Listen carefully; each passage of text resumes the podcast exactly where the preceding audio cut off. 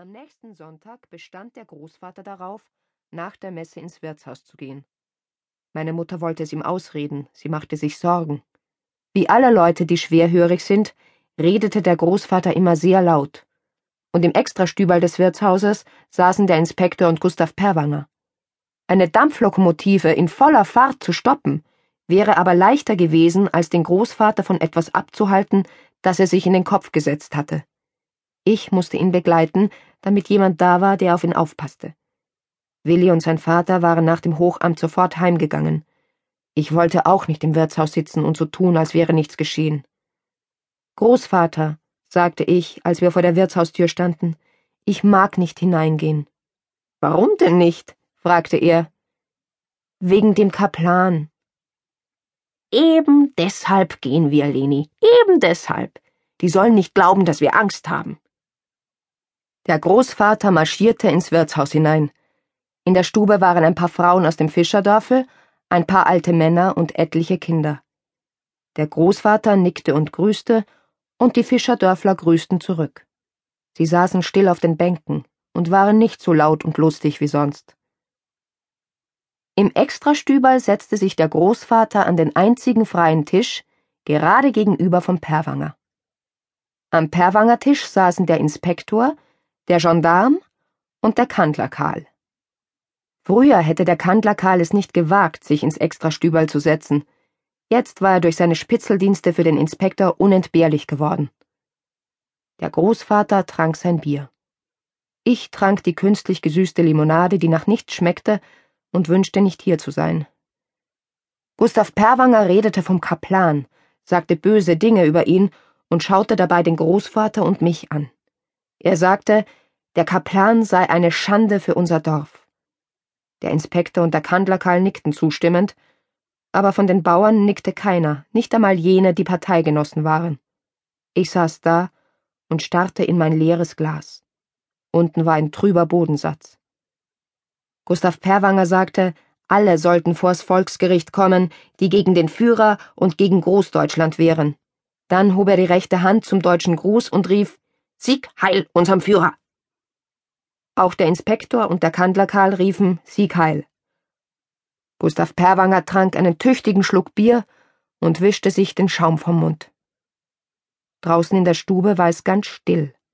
Auch hier im Extrastübel sagte niemand ein Wort. In diese Stille hinein, so laut wie nur Schwerhörige reden, ertönte plötzlich die Stimme des Großvaters.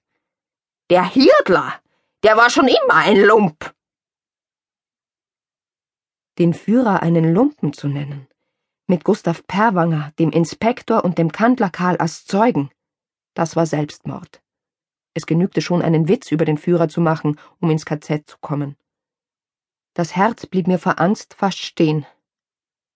Der Kandler Karl verschluckte sich am Bier und hustete es in einem Sprühregen von sich. Der Gendarm war vor Schreck weiß im Gesicht geworden. Gustav Perwanger wurde knallrot. Der Inspektor erhob sich. Ihr habt es alle gehört, sagte er. Der Großvater trank sein Glas aus. Gustav Perwanger fing zu schreien an. Er schrie, dass der Großvater es noch bereuen würde, den Führer einen Lumpen genannt zu haben. Vor Aufregung verhaspelte er sich, und was er weiter schrie, hörte sich ungefähr so an. Der Führer! Ein Lump! Der Führer! Ein Lump! Der Großvater setzte bedächtig das Glas nieder. Gustav, sagte er, schrei nicht so, ich bin nicht taub. Wie kannst du unseren Führer mit einem Hutmacher aus Enns vergleichen, von dem jeder weiß, dass er anständige Leute betrogen hat? Gustav, das geht zu weit. Ich hab den Führer nicht mit einem verdammten Hutmacher aus Enns verglichen, schrie Gustav Perwanger, aber offensichtlich nicht laut genug. Der Großvater hielt sich die Hand hinters Ohr und verstand ihn falsch. Fluch nicht, wenn du vom Führer redest, Gustav. Das darf man nicht tun. Der Großvater stand auf. Unser geliebter Führer ist wie der Old Shatterhand, rief er. Er haut seine Feinde reihenweise um.